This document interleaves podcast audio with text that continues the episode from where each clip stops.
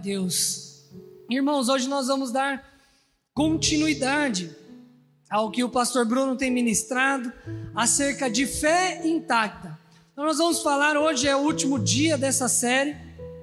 A partir da semana que vem, nós vamos estar tratando de um novo tema que vai somar esse, vai gerando vida e conhecimento nos nossos corações. Amém?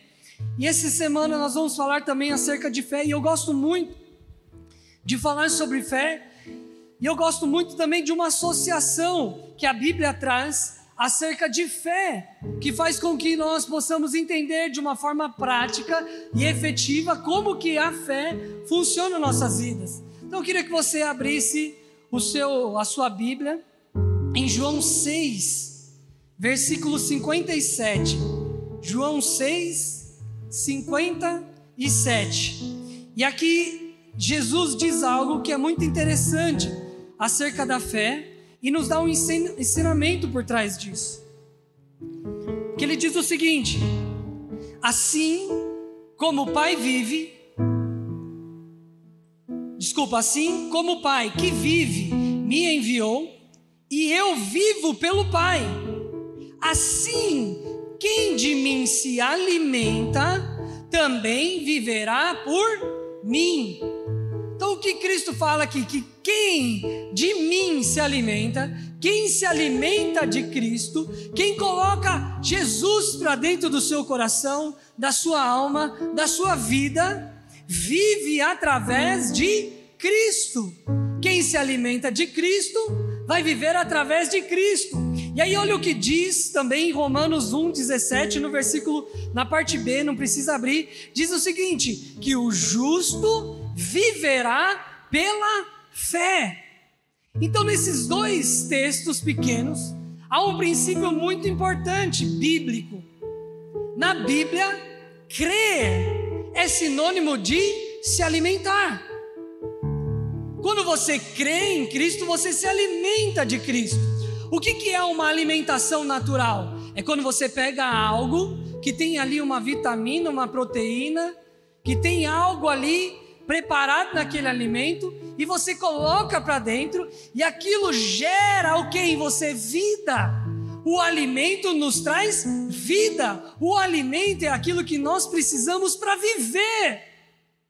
Então, o alimento do cristão é a fé, porque o justo vive pela fé. Não tem como ser crente sem ter fé. E fé no que, irmãos? Fé em Cristo Jesus, assim como ele disse lá no começo: quem de mim se alimenta, por mim vive. Quem de mim se alimenta pode viver baseado nas minhas promessas. Quem de mim se alimenta pode viver conforme tudo aquilo que eu produzi lá na cruz. Amém, irmãos? Então, tudo que nós colocamos dentro do nosso corpo físico, ele é processado dentro de nós e pega o nosso corpo, ele extrai aquilo que é bom e lança fora aquilo que é ruim. Sim ou não, irmãos? Esse é o trabalho do nosso sistema digestivo. Ele pega aquilo que é bom, ele sintetiza aquilo, joga para o nosso sangue, e aquilo que é ruim ele descarta. Assim também é quando nós nos alimentamos de Cristo, quando nós vemos para o culto, quando nós nos reunimos com os nossos irmãos, quando nós abrimos a nossa Bíblia, quando nós colocamos um louvor e começamos a cantar e louvar ao Senhor, nós nos alimentamos daquilo que é bom e Ele processa as coisas ruins que estão dentro de nós e coloca para fora. Sabe, irmãos, a palavra de Deus diz que aonde há luz não pode haver trevas. Na nossa vida é a mesma coisa. Essa é a assinatura de Deus. Aonde Ele está, o mal não existe. Aonde a luz está, o mal não existe.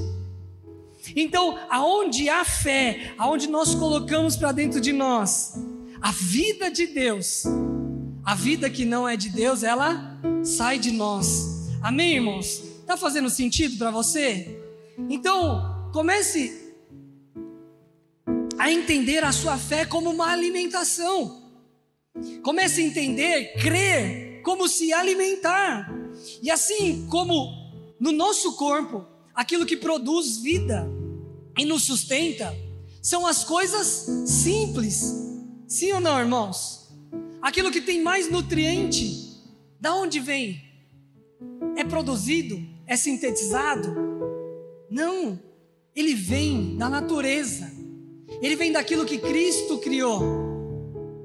Então, as coisas que nos alimentam, que dão sustância para a nossa vida física, elas são as coisas simples. As coisas sofisticadas, bonitas, emperequetadas, são mais para animar a nossa alma, para nos dar vontade de comer as coisas. Mas, irmãos, no Evangelho também é a mesma coisa. Assim como a alimentação simples é aquilo que nos traz força e vida, o Evangelho simples e puro é aquilo que também nos traz força e vida. O Evangelho é extremamente simples, irmãos. E o que, que é o Evangelho? O Evangelho são as boas novas. E as boas novas nos diz o quê? Para que nós possamos ter vida e vida em abundância, nós precisamos de apenas uma coisa. E qual é? Crer. É a fé. É o alimento mais simples e mais puro e mais poderoso que eu e você podemos ter. A fé nos livra da condenação. A fé nos livra do medo. A fé nos livra da morte, porque nós cremos que em Cristo nós já temos a vida eterna. A fé nos livra da enfermidade. A fé nos livra da tristeza, porque nós cremos no amor de Cristo. E o verdadeiro amor lança fora todo medo. Você vê como é simples, mas extremamente complexo. Ele é simples, mas quando nós ingerimos isso, ele se torna uma força tão potente nas nossas vidas, irmãos. E é o Evangelho, o Evangelho vem através da nossa fé. Nós precisamos crer naquilo que Cristo fez. Nós precisamos crer naquilo que Cristo conquistou. Ah, pastor, mas e se eu fizer não? E se eu for não? Isso não é crer, é fé. A fé em Cristo Jesus. Olha o que diz em Efésios 2, 8 ao 9. Pois vocês são salvos pela graça, por meio da fé. Isso não vem de vós, é dom de Deus, é presente de Deus. Em inglês, dom é gift, que significa presente. É dom de Deus, foi dado por Deus, não por obras, para que ninguém se glorie. Vem de Deus, irmãos. Ninguém se gloria de um belo de um arroz e feijão, não é? Arroz e feijão é comida comum. Mas quando faz aquela lasanha, quando faz aquele Aí todo mundo ah, tira foto. Pô, ninguém tira foto, né? Acabei com a panela de pressão. Aqui, ó, fazendo meu arroz. Mas aquela picanha, né? Tá no Instagram de todo mundo. Porque, mas aquilo que nos traz o alimento no nosso dia a dia são as coisas simples. O Evangelho, irmãos, é simples. Nós precisamos aprender a crer e se alimentar. Assim como o pastor Bruno falou que uma fé intacta é aquela fé que conhece a fonte, é aquela fé que conhece Cristo. Quando nós conhecemos a Cristo, nós passamos a confiar em Cristo. Amém, irmãos?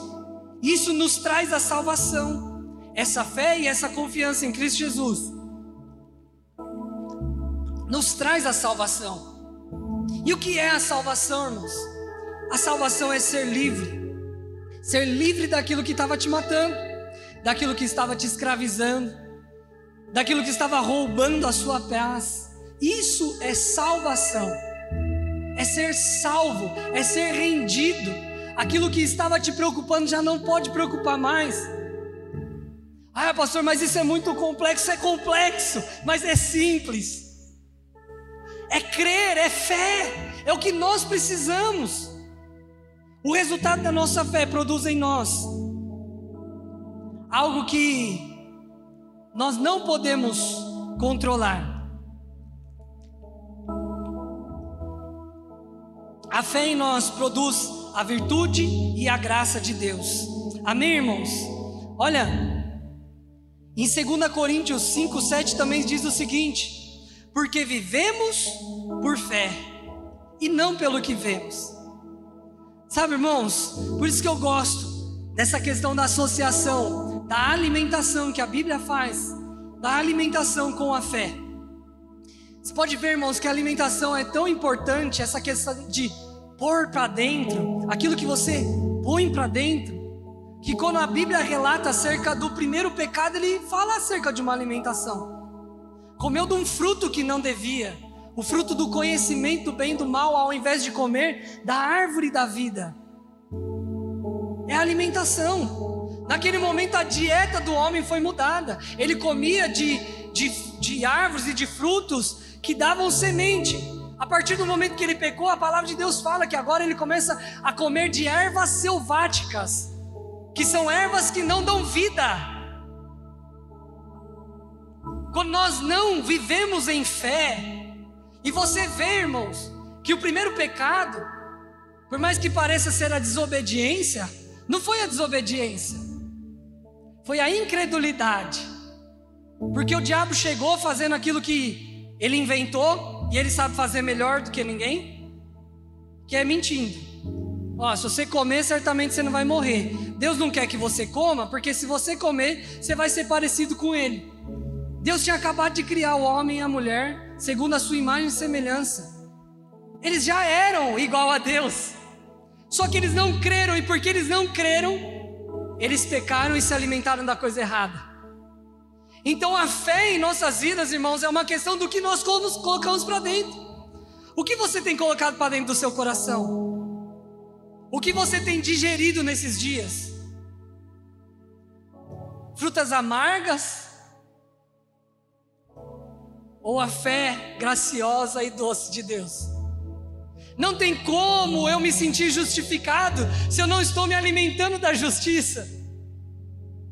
Não tem como eu ter uma família edificada se eu não estou edificando meu espírito através do alimento da fé. Você consegue entender, irmão? Está fazendo sentido para você? Olha, quando nós cremos ou nos alimentamos da forma errada, nós vamos ter o resultado errado. É como o pastor Bruno falou na semana passada sobre a semente. Ele falou que nós podemos escolher a semente, sim, mas o fruto nós não podemos. Assim é a mesma coisa com a alimentação. Você pode escolher a alimentação, mas você não pode escolher o resultado.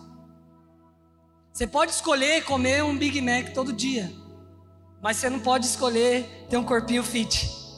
Porque o resultado, meu amigo, é daquilo que você está comendo. Você pôs para dentro, agora o resultado vai vir. Não tem jeito, a fé é a mesma coisa. Você escolhe no que você vai crer. Você escolhe o que você vai pôr para dentro. Só que o que vai produzir dentro de você, você não pode controlar. Então, quando você escolhe colocar para dentro as ansiedades do mundo, o medo, o terror, o ódio, a frieza, os programas tão destrutivos que tratam do homem como uma coisa tão banal e você decide colocar aquilo para dentro de você, não tem como você controlar o resultado de que, de, do que isso vai gerar. Mas da mesma forma, quando nós nos alimentamos de Cristo, olha que interessante isso aqui, irmãos. Quando nós nos alimentamos de Cristo por meio da fé, que não é por obra, ele vem com o dom e o presente dele, que ele que escolhe sobre as nossas vidas também, e nós também não controlamos. Às vezes nós achamos que Deus vai nos surpreender de uma forma, mas Ele vem e nos surpreende de outra forma muito mais poderosa, porque nós não controlamos o resultado da nossa fé. É Ele quem controla, irmãos. Nós precisamos saber disso. E sabe, quando nós entendemos isso, que nós devemos viver de fé e uma fé intacta, nós passamos também a ter uma vida que eu gosto de falar, que é uma vida decidida. A fé intacta nos faz viver uma vida de decisão. Eu sei que vocês não gostam, mas faz isso. Vira para o irmão que está do seu lado e fala assim: A fé intacta nos faz viver uma vida de decisão. Sabe por quê, irmãos? Porque para quem crê, já é. Para quem não crê, pode ser. Entendeu? Para quem crê, já é. Eu creio, já é, aconteceu, foi, já está consumado, está decidido, não tem o que muda. Agora quem não crê, pode ser. É condição. Depende disso, depende daquilo, depende do outro, depende do outro. É tanta incógnita É tanta coisa que a gente não consegue controlar, que aí nosso coração fica como? Acelerado, ansioso, desesperado. É a vida de condição. E quando a gente vê, nosso carburador ferveu e a gente não saiu do lugar. Você consegue entender, irmãos? Nós precisamos entender isso e passar a ter uma vida de fé que vai nos levar a viver uma vida de decisão. Nós vamos decidir viver pela fé. Aqueles que têm fé, eles decidem mudar o ambiente e as coisas ao seu redor. Porque eles não têm uma vida submetida à condição atual. Porque eles vivem por decisão e não condição. Nesses últimos três domingos, o pastor Bruno ele ilustrou acerca da fé usando vários homens e mulheres da Bíblia. E se você for observar, todos aqueles que foram citados, e vários outros da Bíblia que também não foi citado, mas eles tiveram uma vida baseada em decisão e não condição. Na verdade, eles negaram a condição, crendo na decisão de fé. Como assim, pastor? Por exemplo, a mulher de fluxo de sangue. Qual era a condição imposta a ela? Ela não poderia estar no meio das pessoas. Ela já estava com aquele fluxo de sangue há 12 anos. Então, depois de 12 anos, acostuma que é melhor, né? Aceita porque é 12 anos. Ela tinha essa condição. Ela não podia se expor. Ela não podia, ela era impura. Não podia ter contado com ninguém mas ela não viveu a condição, ela viveu a decisão, porque ela cria que Jesus podia curar ela. Por mais que eram 12 anos, ela cria. Falou assim: Eu não posso aceitar essa condição. Eu vou, eu vou, eu vou tocar nesse homem. Eu vou tocar nesse homem. Tanto que ela tocou decidida, com fé, e saiu virtude. Olha, ela decidiu, ela decidiu se alimentar, mas ela não controlou o processo. Porque diz que quando ela tocou, ela não tocou para ser curada, ela tocou para chamar atenção, para pedir, para Jesus vir fazer um milagre nela. Sim ou não? Estava correndo atrás de Jesus, puxou. Eu acho que ela não pensou, eu vou. Não, ela tocou, encostou e. A hora que ela tocou, encostou, já saiu virtude. Ela não controlou o processo da fé. Deus já tinha curado, Jesus já tinha curado ela. Ela driblou a condição e viveu uma vida de decisão. Ela decidiu crer, independente de qualquer outra coisa, amém, irmãos? Outra Ana, estéreo, não conseguia ter filho, não se rendeu à sua condição e decidiu: eu não posso ter filho, é, mas quando eu tiver um filho, eu vou dar ele para o Senhor. Mas você não pode ter um filho. Quando eu tiver um filho, eu vou dar para o Senhor. Mas você não pode. Quando eu tiver, eu vou dar. Mas não pode. Quando eu, te, eu decidi, eu vou ter. E quando eu tiver do Senhor. Decisão. Fé. E essa fé vem como? Conhecendo o Deus que nós servimos. Conhecendo a palavra dEle. Outro também que nós podemos ver, Jacó. Jacó não aceitou a condição de ser um enganador. Agarrou o anjo e não deixou subir. Jacó segurou o anjo, agarrou o anjo. Os irmãos nem conhecem. Quem conhece essa música aí? Passei vergonha sozinho. Ah, tem uns irmãos para me apoiar aqui. Ele segurou o anjo e não deixou ele subir, porque ele não aceitou a condição. Eu sou Jacó, enganador, não posso mais viver dessa forma. E Deus mudou a vida dele de Jacó para Israel, príncipe do Senhor.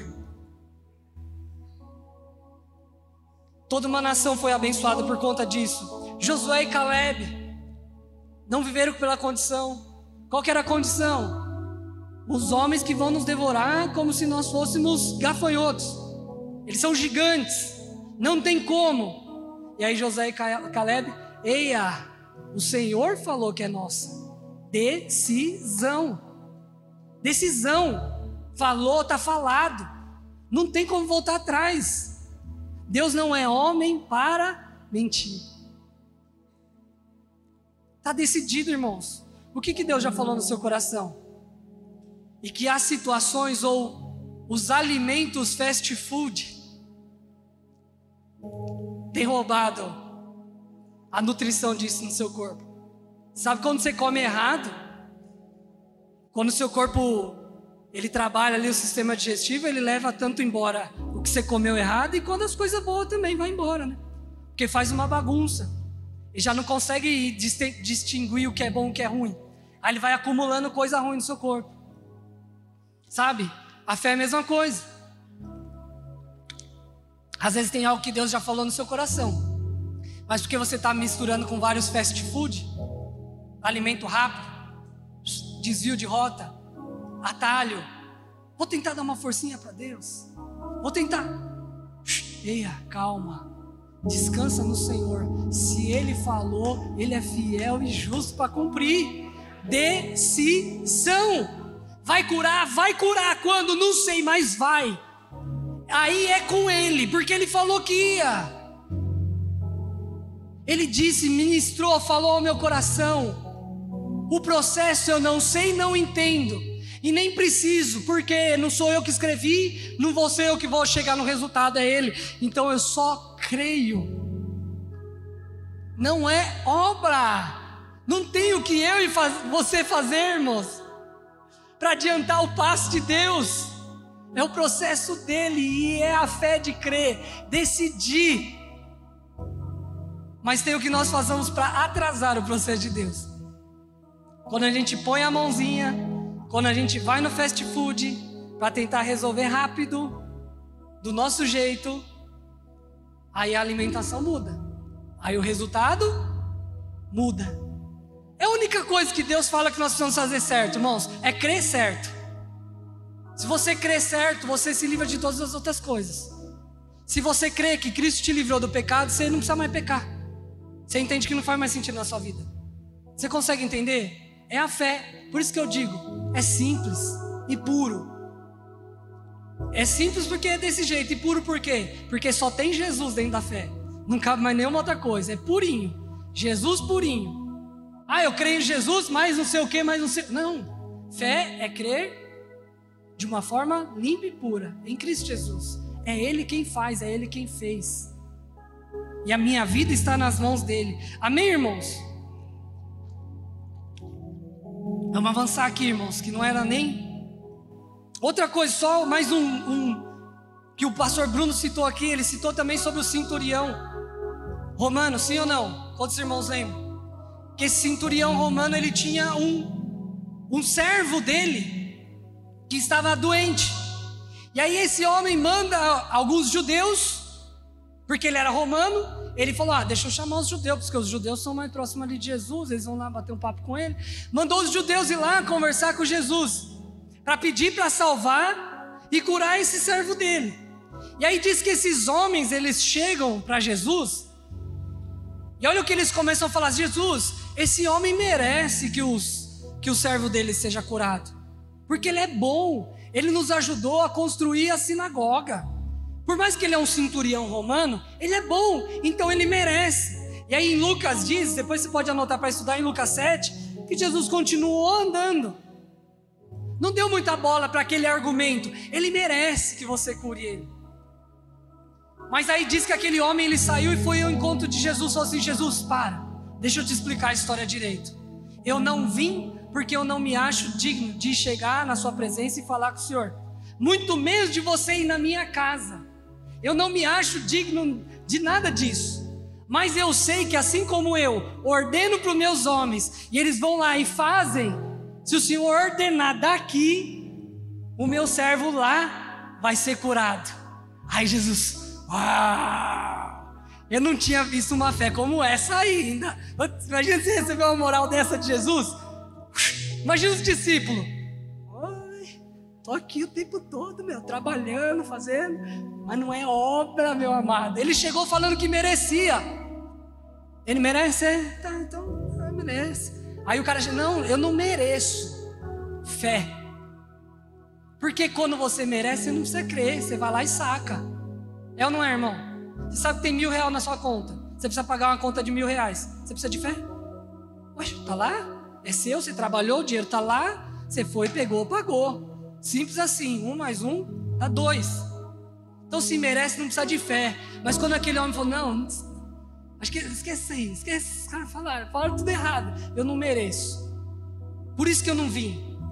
Mas eu preciso. porque o cara está morrendo lá. E o senhor não precisa nem ir lá. Daqui você manda, porque se eu que sou eu, que não mereço nada, sou ruim, eu mando, os caras faz, quanto mais o senhor. Outra coisa, o que, que esse homem tinha no coração dele? Conhecimento de quem era Jesus. Ele sabia quem era. Às vezes nós temos medo de viver pela fé porque falta conhecimento. Não é? O homem perece porque ele falta conhecimento. A palavra de Deus é perfeita, maravilhosa, tudo se encaixa. A gente só precisa ler mais e conhecer mais e se alimentar mais dela. Amém, irmãos? Aleluia. Vamos dar sequência aqui, irmãos. Outro homem, para nós caminharmos já aqui para o fim, que viveu uma vida de decisão e que é um grande exemplo de fé para nós, e que a vida dele tem algumas particularidades que podem trazer para nós uma direção de situações que nós estamos vivendo. Esse homem é Daniel. Se você quiser, irmãos, toda essa história que eu vou falar aqui está no texto inteiro do livro de Daniel. E para nós remirmos o tempo aqui, eu vou citar algumas coisas e vou falar, mas é interessante que você Leia em casa para conhecer, porque essas palavras estão escritas para nos trazer alimento, porque o alimento é a nossa fé. E essas palavras, essas escritas de Cristo, nos trazem fé para nós enfrentarmos aquilo que nós estamos enfrentando. Então, resumindo aqui, Daniel, ele ele estava em Jerusalém e o rei Nabucodonosor da Babilônia sitiou Jerusalém, dominou Jerusalém. E aí ele escolheu alguns homens, alguns jovens daquela cidade, que eram mais bonitos, mais inteligentes. Ele separou a nata e falou assim: ó, essa galera aqui, esse pessoal mais novo, bonito, inteligente, nota 10, vai vir comigo e vai morar comigo no meu palácio, porque eu quero ensinar para eles como a gente vive, os nossos costumes. Eu quero pegar eles porque eles são bons, inteligentes. Eu vou pegar eles já estão preparadinhos e vou ensinar para eles a cultura aqui da Babilônia. E assim ele fez, e Daniel estava no meio dessa lista. E ele foi, chegando lá, o rei começou a servir todas as iguarias dele para aquele. Olha aí, alimentação. Alimentação. Serviu um monte de iguaria. E aí, olha o que diz em Daniel 1,8: Daniel propôs, decidiu. Daniel decidiu no seu coração não se contaminar com a porção das iguarias do rei, nem com o vinho que ele bebia. Portanto, pediu ao chefe dos eunucos que lhe permitisse não se contaminar. E foi para qual alimento? Os simples, os legumes, aquilo que Deus fez. Eu não vou comer o que a condição está me levando a comer, porque eu sei quem eu sou, eu sei o alimento que eu preciso, eu sei o que eu preciso colocar para dentro. Todo mundo está comendo isso aqui. Todo mundo quer isso aqui. Todo mundo quer colocar para dentro isso aqui. Decisão. Eu não. Eu vou no simples. Eu vou naquilo que traz resultado para minha vida. E aí foi toda aquela história. Ele pediu, faz um teste comigo e piriri parará. Resumindo, irmão, o que, que aconteceu? A decisão de Daniel mudou a dieta de todos aqueles jovens que estavam naquele lugar. Você consegue entender? Ele decidiu, ele pôde escolher se alimentar bem. Mal ele sabia o resultado daquela alimentação. Você acha que ele pensou? Eu vou fazer isso, vocês vão ver. Vou te provar, vou te provar. Eu vou fazer e todo mundo vai ter que comer o que eu estou comendo. Vocês vão ver. Não, eu decidi, eu quero isso para mim. E aí Deus vem, ele se alimenta, e aquele alimento toca as outras pessoas. Essa é a fé, irmãos. Quando nós cremos em Cristo Jesus, nos alimentamos das coisas certas. A nossa fé toca as outras pessoas, muda a alimentação das outras pessoas. É assim que o Evangelho chegou aqui até hoje. Pessoas que se alimentaram, foram cheias da fé e foram passando aquela fé uma para as outras e chegaram na nossa família hoje. E muitas vezes eu e você menosprezamos esse alimento simples fechar os olhos e clamar Jesus no momento da dor. O cara estava enrolado, irmãos. Saiu de casa, ah, mas estava no palácio, estava no pala, palha, palácio de um rei maluco, Nabucodonosor. O cara sinistro, se for ler a história lá, é de dar medo. O cara estava dormindo com o inimigo. decidi, não interessa. Ah, vai ficar. Imagina os amigos dele. Daniel, não mexe com isso aí, não, velho. Não entra nessa. Para, para, não mexe. Vai dar ruim pra você. Eu decidi, não vou comer. E assim foi, irmãos, a vida de Daniel. Ele decidiu. Não foi fácil. As nossas decisões, assim como de Daniel, às vezes nos colocam em situações delicadas, para não dizer difíceis, e às vezes até terríveis, mas é uma decisão Sabe, irmãos, nós precisamos decidir viver aquilo que Deus tem para nós, até que não reste mais nenhuma outra opção. Consegue entender isso? É isso, ponto e acabou. Sabe, irmãos, por que, que a decisão dói? Porque a decisão diz a respeito de morte. Como assim, pastor? Porque é morte. Quando você decide A, o B morreu. Quando você decide fazer algo, a outra coisa já era, acabou, morreu, não tem mais, é decisão, está decidido. Olha a origem aqui, só uma cultura de caixinha de sucrilhos aí para vocês. Quem lia as caixinhas de sucrilhos antes que venham as culturas ali? Eu gostava dessas coisas, ficar lendo. Mas olha só, da onde que vem a palavra decidir? Vem do latim decidere, determinar, definir, decidir, formado por de que significa fora, e caedere, que significa cortar. Cortar fora, decidir, cortar fora todas as outras coisas. A decisão dói. Decidir viver por fé dói, porque a condição não vai te levar a viver por fé. Se for pela condição, é obra.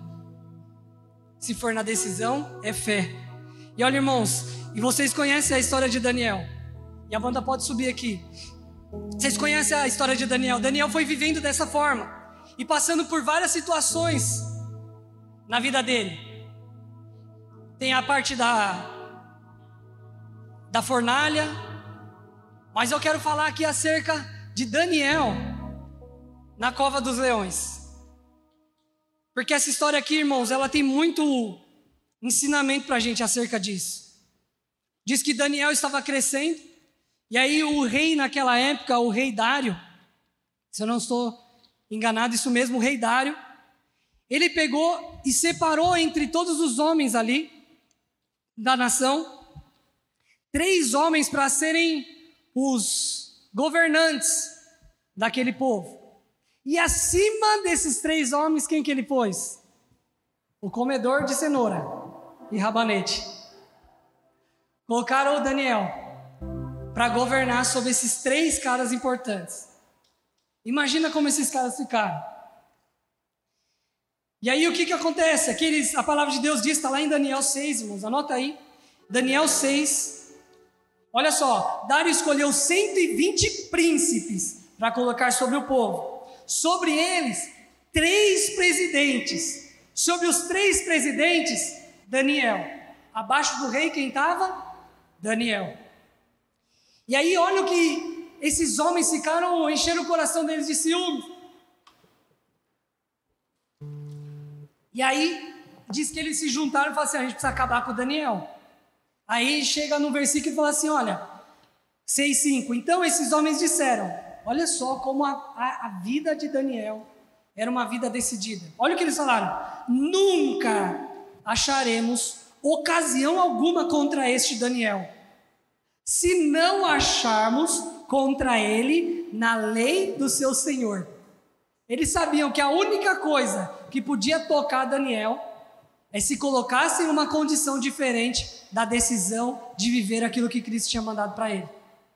E aí eles tiveram uma brilhante ideia, chamaram o Dário e falaram assim: Dário, é o seguinte, você é o cara, você é um grande rei, e o povo precisa saber disso.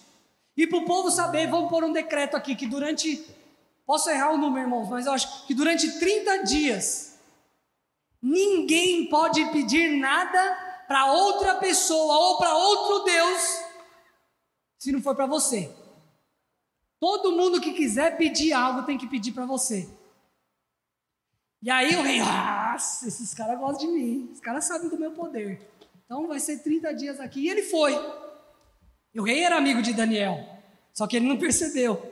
Aí, irmãos, chega no versículo 7, que eles passaram tudo isso para o povo, e aí, olha o que Daniel fez quando ele descobriu isso. Daniel 6,7. Daniel 6,7 diz o seguinte: Daniel, pois, quando soube. Pode continuar. Daniel, pois, quando soube que o edito estava assinado, olha o que ele fez. Entrou em sua casa, ora, havia no seu quarto, janelas abertas para o lado de Jerusalém. Ele sempre lembrava daquilo que ele aprendeu lá. A condição não mudou o foco dele. Ele era o cara na Babilônia. Só que ele não ficava olhando para o reino da Babilônia, para o trono da Babilônia. Ah, Babilônia, bonito, dominou Jerusalém, já era, virou fumaça. Ficava, olha, Babilônia, Deus me trouxe para cá, não é para governar aqui não. Ele sabia Leve meus olhos para o monte, de onde veio o meu socorro? É lá em Jerusalém. Pôs a janelinha dele virada para o Senhor. E olha o que ele fazia. É emociona, irmãos, porque a palavra de Deus é tremenda. Três vezes no dia se punha de joelho e orava e dava graça ao seu Deus, como também antes costumava fazer. Nada mudou, a condição mudou, a decisão não mudou. Meu Deus continua sendo aquele, ele está para lá, é para ele que eu vou orar, é para ele que eu vou olhar, é para ele que eu vou clamar. Três vezes ao dia eu vou me alimentar, porque essa é a minha dieta. Não interessa, essa é a minha dieta. Decisão, decidiu já é, condição pode ser. Ah, Deus entende, hoje está frio, está chovendo, não sei. Hoje não sei, não estou afim, está difícil. Vou dar uma escapuladinha aqui. Decisão, irmãos. Olha, irmãos, e o que, que acontece? Quando o rei Dário percebe toda essa cilada, diz que o coração dele se entristece, porque ele amava Daniel. Irmãos, você pode estar andando com a pior pessoa do mundo, mas se você tem um coração de decisão, até essa pior pessoa do mundo sabe quem você é. Ela sabe, esse aqui, esse é diferente. E esse cara sabia, Dário sabia. E aí o coração dele, a palavra de Deus diz que ele ficou triste. E aqueles presidentes falaram, conseguimos, pegamos Daniel. Falou, rei, agora é o seguinte, vai ter que cumprir. Porque a sua palavra é só uma. Vai ter que jogar esse Daniel lá na cova dos leões. E aí diz que o rei ficou triste, mas chegou para Daniel e falou assim: Daniel, o teu Deus, a quem tu continuamente serve, ele te livrará. O rei pagão falou para Daniel. E aí diz que Daniel foi para a cova, o rei saiu do palácio, passou a noite em jejum. Um ímpio passou jejuando por conta do, de um crente decidido, fiel passou a noite em jejum, não deixou trazer à sua presença instrumentos de música, fugiu dele o sono. Pela manhã, ao romper do dia, levantou-se o rei e foi com pressa à cova dos leões. Versículo 20: Chegou à cova, chamou por Daniel, com voz triste, e disse o rei a Daniel: Daniel, servo do Deus vivo, dar-se-ia ao caso do teu Deus a quem tu continuamente serves, tenha podido livrar-te dos leões. Versículo 21. Então Daniel falou ao rei: Ó oh, rei, vive para sempre. O meu Deus enviou o seu anjo e fechou a boca dos leões para que não me fizessem dano, porque foi achado em mim incoerência diante dele e também contra ti, ó rei, não tenho cometido delito algum. Então o rei muito se alegrou em si mesmo e mandou tirar Daniel da cova. Assim foi tirado Daniel da cova, e nenhum dano se achou nele, porque crera no seu Deus e ordenou o rei, e foram trazidos aqueles homens que tinham acusado Daniel, foram lançados na cova do leão, ele, seus filhos, as suas mulheres, e ainda não tinham chegado ao fundo da cova. Os leões se apoderaram deles e lhes esmagalharam os ossos Então o rei Dário escreveu a todos os povos, nações e línguas que moram em toda a terra: a paz seja vos multiplicada. Versículo 20, 26. Da minha parte é feito um decreto pelo qual em todo o domínio do meu reino os homens tremam e temam perante o Deus de Daniel, porque ele é o Deus vivo e que permanece para sempre, e o seu reino não pode destruir, o seu domínio durará para sempre. Ele salva, ele livra e opera sinais e maravilhas dos céus e na terra. Ele salvou e livrou Daniel do poder dos leões. Esse Daniel, pois, prosperou durante o reinado de Dário e o reinado de Sírio, o persa. Você pode dar uma glória a Deus, irmãos? Isso é o alimento do céu. É a palavra de Deus. Que condição que você está vivendo? Às vezes você vai cair dentro de uma cova de leão, meu irmão. Mas sabe por que, que você vai cair? Olha a palavra de Deus. Sabe por que, que você vai cair?